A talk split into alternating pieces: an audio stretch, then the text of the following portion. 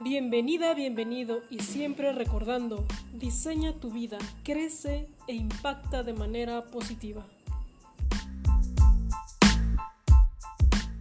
Hola, bienvenidas, bienvenidos eh, a este nuevo programa de Crece e Impacta de manera positiva. Me siento muy contenta y halagada de verdad. Tiene años, pero años que la conozco y hasta apenas tuvimos la oportunidad eh, de volvernos a reencontrar porque, híjole, Diana, Diana Neri es una persona eh, que anda en todo, anda en todo, en todo, y, pero me gusta muchísimo la labor que hace, todo el trabajo que hace. Diana, muchísimas gracias por estar aquí, de verdad me siento muy halagada. Desde antes yo tenía un programa en, en Instagram donde hacía entrevistas y no se concretó. No se pudo. Pero en esta ocasión sí, muchísimas gracias. Diana, preséntate, dinos eh, quién eres y qué labor estás haciendo por todo este esta humanidad. Hola, hola, qué gusto, Sai, qué gusto, Sí. gracias por la invitación a este programa. Este, platicábamos, ¿no? Años, años de conocernos, de convivir, de tener muchas chocoaventuras Sí. y mira, nos reencontramos. bueno, pues yo, yo ando muy metida en el tema de las disidencias. Bueno, en general, hace muchos años estudié filosofía, bueno, primero estudié Derecho. Ay, qué camino tan interesante, tan complejo, pero tan corrupto el mundo, ¿no? Entonces Sí. fue muy, muy complicado tomar una decisión de continuar por ahí o, o diversificar el panorama. Entonces, bueno, estudié filosofía, este, también tengo por ahí una carrerilla que no he terminado de creación literaria, y bueno, en la cosa de la, la cosa académica. Sí. Este, llevo ya 23, yo creo que ya casi 24 años dando clases a nivel, este, bueno, empecé con prepa abierta, eh, con educación para adultos, y ahorita doy clases en educación eh, ba- bachillerato, media superior, eh, superior y en maestría. Ok. Y fíjate que a mí me interesaba mucho desde chavita, siempre he sido muy inquieta y muy inconforme con el mundo. ¿no? Sí. Me, me parece que, que una forma de, de llegar al mundo y entender y darte cuenta que nos imponen un montón de cosas es cuando uno de chavito de chavita empiezas con esa rebeldía de Ujú. a- al tipo Mafalda, si quieres, ¿no? Un Ajá. poquito a la Lisa Simpson de ¿por qué están así las cosas? O sea, Sí. y, y en todos los sentidos, en cuestiones políticas, sociales, económicas, eh, digamos que adquirí en términos marxistas esta cosa que le llaman conciencia de clase. Entonces, Ok. eh, he estado en muchos activismos. Eh, em- empecé y continúo en el activismo zapatista, eh, toda la cuestión política de la izquierda, no institucional, no bien portadita, sino de un mundo donde quepan muchos mundos. Sí. Este, posteriormente, siguiendo también con el zapatismo, incursionó eh, y, en- y empecé a entender todo lo que nos pasa a las mujeres y a darle una dimensión clara. Entonces el feminismo también empezó a llegar a mi vida y yo diría los feminismos. ¿No? sí. Porque mujeres muy plurales, muchos modos, muchos posicionamientos. Eh, de ahí, con los feminismos, con los zapatismos, empecé también con las disidencias afectivas. Primero, hace muchos años con poliamor, hoy con contramor. Sí. Y también, al mismo y paralelamente, pues a darme cuenta que la violencia es sistemática y llega a todos los lugares y por supuesto los más afectados son los compas animales. Entonces también empecé a involucrarme con los temas del antiespecismo o los veganismos. Entonces esos son como mis frentes. Aparte me encantan los temas de los paganismos, la brujería y que me parece en, en cuestión política muy reivindicatoria de un trabajo que las mujeres, que nuestras ancianas, que nuestras madres, que nuestras abuelas han hecho para traernos y darnos a conocer con la, con la mamá tierra, con la Pachamama, todas las bondades de la naturaleza. Entonces, toda la cosa de las hierbas, las plantas, lo que implica acercarse con mucho respeto a la naturaleza, Sí. también ese es otro de mis, de mis caminos. Sí, Entonces, hace, hace poco estuve en, un, eh, en una ceremonia que justo era con la conexión con la tierra, con la naturaleza y fue hermoso. Maravilloso, porque además me parece que es, es muy importante dar gracias. Yo, yo no soy creyente en términos espirituales, pero yo soy muy dada a reconocer que todo lo que está a nuestro alrededor tiene una energía. Y, y una viveza en cierto sentido. Entonces, eh, algunos me dicen, ay, no seas ñoña, ¿a poco este micrófono? No, pero es que este micrófono tiene la energía de las personas que han pasado por aquí, Claro, ¿no? Bonita o fea, pero todo de alguna manera nos está hablando. Así es. ¿no? Entonces hay que conectarse. A mí me encanta este asunto de, de- de estar abierto para conectarse de manera bonita, de manera asertiva con las personas. Y entonces todo este bagaje que has hecho de todo, el, el descubrimiento que has estado haciendo de varias cosas, te llevó a estas disidencias de amor. Sí. ¿Cómo llegaste a eso? ¿Cómo fue y qué descubriste?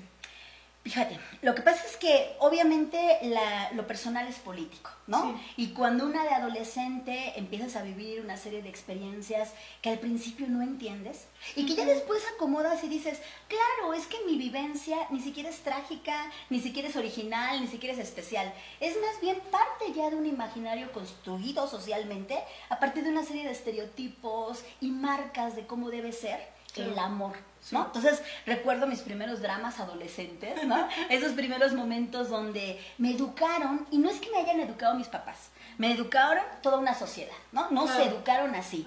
Y, y tenemos una tele, tenemos un grupo de amigos, tenemos un bombardeo mediático que te habla en particular si eres mujer, que tú eres para el otro.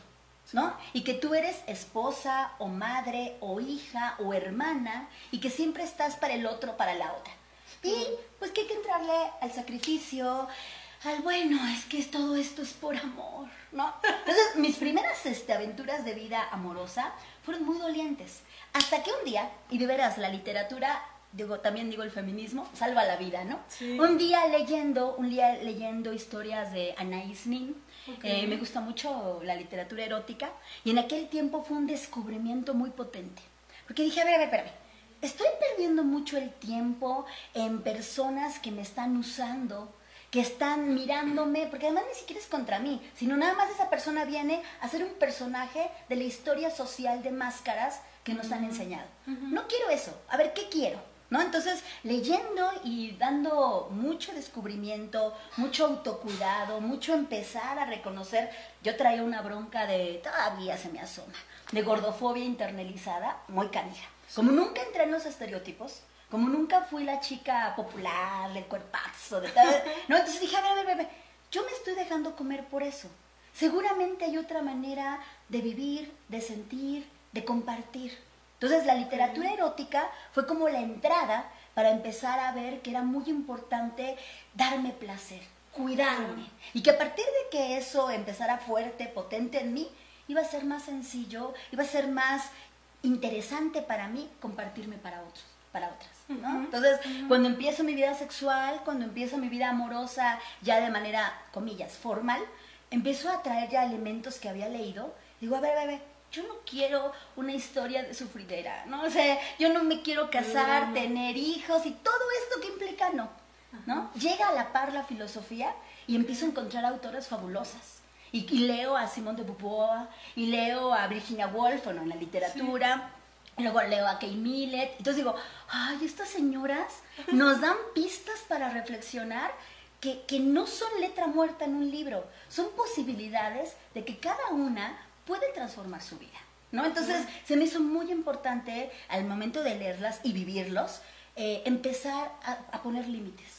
Empezar a, a- no permitir que los compañeros, yo todavía en aquel tiempo no me ubicaba como hoy me ubico, como una mujer pansexual. ¿no? Yo, yo con esta educación tradicional dije, no, pues yo seguro soy hetero. ¿Cómo sabemos que somos heteros si no nos empezamos a cuestionar todo?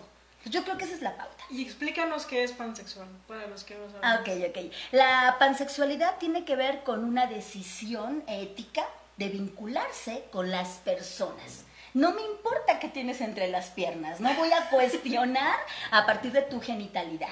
Aquí me lo- a mí lo que me interesa es desarrollarme con seres humanos. Entonces, he encontrado hombres, mujeres, intersexuales, transexuales, etcétera, etcétera, que además es maravilloso el abanico de identidades con el cual podemos abrazar. Y digo, en la cuestión de los gustos, las afinidades, las querencias, pues te encuentras con personas muy, muy lindas en todos los sentidos. Entonces dije, heterosexualidad, ¿no? Y, Sí. y- y no solo por el tema de que los masculinos hoy tengo una posición política fuerte sobre su construcción hegemónica, de cómo los han desarrollado culturalmente, Sí. pero, pero no solo por eso, sino porque también hay que dar cuenta que la heterosexualidad, como el amor, como la monogamia, son instituciones políticas. O sea, Sí. no uno no nace siendo heterosexual, ¿no? Nos hacen y nos obligan a hacerlo.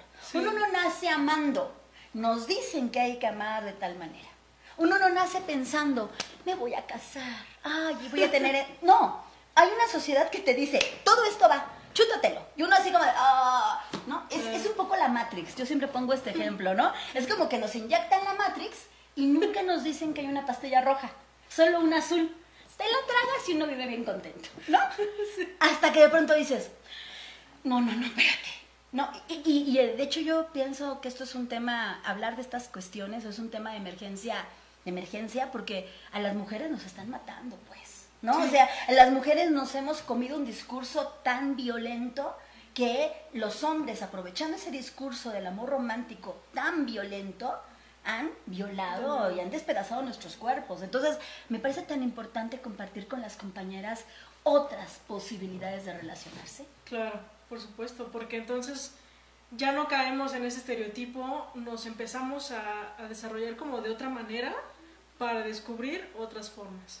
Sí, y, además otras formas, eso sí me, parece muy importante, otras formas que no son nunca garantía de que todo va a ser mejor o peor, ¿no? Eh, en su momento cuando yo decidí que no quería estar en la monogamia, pensaba un poco idealizando, lo cual ya entendí las grandes broncas de la idealización, pero en su momento eh, pensaba que la, que la no monogamia, que el poder andar con varias personas, me iba a diversificar. Graso error o sea, es que no es un tema de números, ¿no? Es un tema de cómo te relaciones con las otras personas, ¿no? Y cómo empiezas a priorizar, por ejemplo, a pensar que la pareja es el centro de tu vida. Y de ahí quitas a tu familia, quitas a tus amistades, quitas a tu vida. Y entonces de, pronto pensé, a ver, nomás voy a tener como 100 años para vivir. A lo mejor chance unos 80. ¿De veras me voy a dedicar a darle culto a una persona? Cuando no le tengo que dar culto a nadie, ¿no? De hecho, hasta conmigo misma hay que estar todo el tiempo cuestionarse, cuestionándose. Entonces entendí que no era un tema de multiplicar, sino de entender que es fundamental establecer relaciones claras, muy claras, basadas en acuerdos, en honestidad, en compromiso, en responsabilidad con las otras personas. Y que aunque yo esté con esa persona cinco minutos o tres o diez años, o como te platicaba hace ratito, con el Isra llevamos 15, ¿no? Sí. Muy bien vividos, muy nutridos, de un aprendizaje constante donde dices, ¿por qué estoy aquí? Porque quiero estar. Porque quiero estar y porque día a día construyo de manera distinta, porque las personas somos todo el tiempo cambiantes, ¿no? Entonces, reencontrarnos en el camino, saber cómo hacer colectivo, Cómo hacer esa conexión de, colectividad me parece muy valioso y muy necesario. Sobre todo en un mundo donde todo el mundo estamos tan individualizados, tan ensimismados, tan pensando que yo y el mundo es aparte, cuando todos y todas y todes de alguna manera hay, interactuamos. Entonces dije, bueno, a ver, empecé con poliamor. Bueno, antes, antes empecé con amor libre. Porque ah, leí a Emma Goldman, a Amy Armand. Entonces, en aquel tiempo, con la persona con la que estaba, leíamos y todo era fantástico en la teoría. Ah. Lo llevábamos a la práctica. Más adelante, con muchos tropiezos, muchos acá. Eh, empecé después con poliamor. Eh, poliamor ha sido una puerta maravillosa para conocer personas que nos situamos en esta, y me es muy importante siempre diferenciar, diversidad relacional o disidencia afectiva, mm, ¿no? Yo decidí no participar, respeto, reconozco la diversidad relacional, pero quise dar un saltito más allá, porque no se trata, pienso, eh, de hecho, esta es una postura que me, importa mucho como dejar sobre la mesa, eh, en el sentido de que no se trata solamente de un abanico, sino darse cuenta que a veces en el abanico no están trabajadas las cosas de fondo, ¿no? Lo decía hace un momento. ¿A mí de qué me sirve ser poliamorosa si las cosas horribles de las que vengo huyendo de la monogamia las voy a reproducir en tres? ¿No? ¿No? Y entonces es, no, pues la monogamia, poliamor, son opciones. No, no, no, es que son opciones contestatarias. Esto me parece muy importante. Situar que siempre uno le contesta a un sistema económico, a un sistema político, y que le contestas, oye sistema, ¿qué crees? No te voy a dar hijos. Oye, sistema, porque, por ejemplo, no tener hijos es una acción política. Y respeto mucho a las compañeras madres que también han decidido tener a sus hijos, y aunque no los hayan decidido, pero con, esos hijos también están transformando. O sea, el tema no es que nomás se deje uno llevar, sino que tengas una postura. ¿no? Entonces, cuando yo decidí, por ejemplo, eh, lo que te decía, no casarme, no tener hijos, tal, fue una forma de decirle al Estado, ¿sabes qué? No te vas a meter a controlar mi cuerpo. Eso es disentir. ¿No? Yo no soy bisexual o pansexual ahora a partir de, ay, me gustan todos y está bien bonito. No, ¿sabes qué estado? Yo no le voy a entrar a tu heteronormatividad. No me voy a casar y no voy a hacer todo eso que tú haces para controlar mi cuerpo y mi idea. No. Inclusive hasta hay una propuesta que me gusta mucho que se llama soltería radical. ¿no? Ah. Que implica no esta idea de ausencia que nos han manejado de la soltería, ¿no? O sea, soltero o, pareja. Ah, está soltera, hay que buscarle con quién sale, ¿no? Sí. No, sino una postura política que implica decir, para mí, yo soy autónoma en mis afectos, en mis compartires eróticos y decido establecer tiempos y espacios siendo muy cuidadoso y muy comprometido, porque no es usar.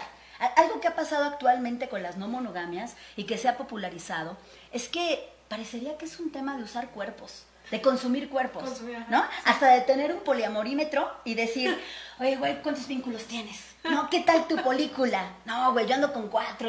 No, por favor, qué horror, Es un tema mucho más profundo, ¿no? Entonces, en este sentido, siempre es muy, muy importante, pues cuestionar para dónde estamos caminando y por eso la disidencia y no la diversidad, ¿no? También desde una autocrítica, desde una propuesta que sobre todo me parece ética, la ética de los afectos. Entonces, bueno, esta, esta forma de, de pensar, de construir vida, me ha sido muy importante pues vivirla, o sea, en, un tema de coherencia y pues también compartirla con los, las estudiantes con las que vivo en clase cotidianamente y con los compañeros, con las compañeras con las que también desarrollamos, platicamos, tejemos redes.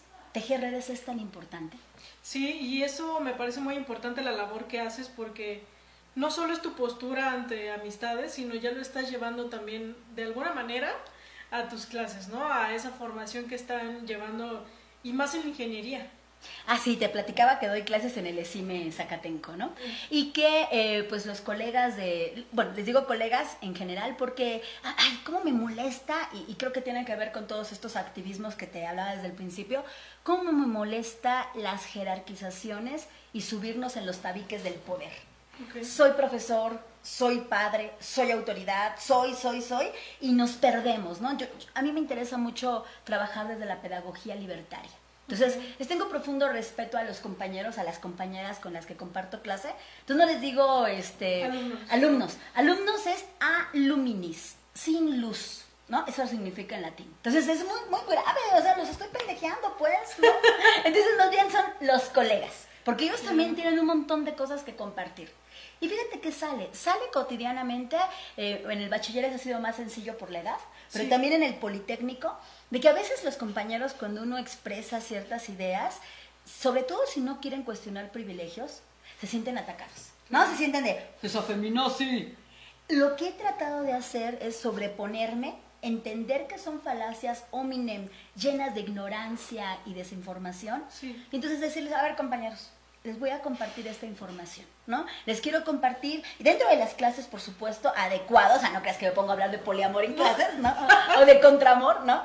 Pero, pero sí con la apertura de entender que hay muchas posibilidades de entrarle a sus propios caminos profesionales, ¿no? O sea, el tema no es prescribir una receta de cómo vivir mejor, no. El tema es hacerse preguntas, hacerse preguntas, debatir, y a partir de debatir y ser muy humilde en escuchar y en aprender, construir algo distinto, algo mm. menos feo de lo que tenemos actualmente. Claro, me encanta eso porque generas nuevas ideas. O sea, de cada punto de vista empiezas a construir algo muy bonito. Ahora, háblanos un poquito, ¿qué es Contramor? ¿Cómo es que tú lo... ah, y ese ha sido un camino que, que, tiene algunos años que desde el feminismo, porque me parece que esto es fundamental. Las reflexiones del amor, ahora yo las llamo afectos, las reflexiones sobre la amistad, tienen que venir y no es una obligación, pero sí es una posibilidad mucho más amplia de pensar desde los feminismos. El contramor es una postura que he planteado desde hace algunos años que no es necesariamente una nueva alternativa. Ya está la anarquía relacional, la gamia, no. El poliamor, el, el, contramor no es voy a sumarme, no, es un puente. Un puente que conecta las no monogamias para cuestionar cualquier tipo de normatividad que se meta en nuestras relaciones, ¿no? O sea, y esa normatividad que termine otra vez encarcelando, controlando, reprimiendo a las personas. Yo le apuesto sobre todo, y esta es la propuesta del contramor, a que estos cuestionarios de los imaginarios heterosexuales, del clásico amor Disney, dice la vasallo, de esta clásica monogamia, se conviertan más bien en actos libertarios. Actos que, que partan desde una comunicación donde las personas involucradas pongan sobre la mesa sus ideas y sus afectos. Y con mucha claridad digan desde dónde y cómo y por dónde le quieren entrar. No es un asunto de estar contra el amor, pero sí de estar contra cualquier discurso opresivo que nos arrebate la vida, sino buscando en términos hedonistas. El hedonismo es maravilloso porque implica un placer, no un placer desmesurado de volcarme en él, sino de ataraxia, de aprender a construir bienestar. Y yo puedo estar muy bien con una persona monoamor o con varias personas, siempre y cuando estemos constantemente revisando y cuestionando nuestro camino. Y donde las personas involucradas agradezcamos este espacio, este tiempo, este momento y hagamos de nuestros afectos una potencialidad ética, una potencialidad política. Por eso es tan importante las amistades, ¿no? Porque yo a mis amigas, a mis amigos, los amo o los contraamo. O sea, no, le quité ese discurso de que el amor es solamente para tal, ¿no? Sino uno se abre a entender que las afinidades tienen multiplicidades. Y que hay que atreverse, que hay que atreverse a coger con las amistades, ¿no? O sea, en un término de, de, acuerdos, de, de mucha claridad, hay que atreverse a hacer vivencias obviamente con consenso y consentimiento, que nos permitan enriquecernos. Entonces, el contramo es un discurso, es una propuesta más bien que cuestiona discursos y que abre posibilidades de muchas reflexiones feministas desde lo ético y desde lo político. Wow, está increíble. Me encantó, me encantó porque no es de que nada más te quedas en esta postura y ya, como que pues ya nací aquí, pues ya, ¿no?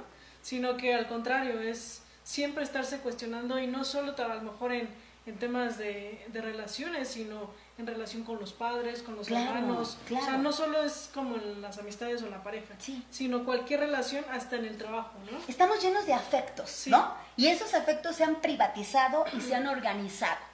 Han hecho una administración de la vida privada diciéndonos a quién amar, cómo hacerlo, de qué manera. No no, la, la propuesta precisamente va a, un reconocimiento de estos afectos, a una labor personal muy de introspección, muy de autorregulación, muy de autoquerencia, de autocuidado le dicen ahora, y entrarle al mundo con mucha responsabilidad afectiva. ¿No? Las personas son el mundo, los animales son el mundo, todo lo que nos rodea es el mundo, hay que quererlo y hay que cuidarlo. Y respetarlo. Sí, claro. Muchísimas gracias. El tiempo se nos fue volando. Sí, estuvo increíble. La verdad es que fue muy enriquecedor también para mí y estoy segura que también para la audiencia. Muchísimas gracias, Diana, por, por estar aquí, por compartirnos lo que estás haciendo y toda la labor que tienes por delante. Muchísimas gracias. Pues un gustazo, un placer. Gracias por estar aquí, gracias por vernos. Gracias a todos los que nos sintonizaron y no se pierdan el siguiente programa el jueves once y media de la mañana. Gracias, Diana. Aquí estaremos viéndolo. Chao. Bye.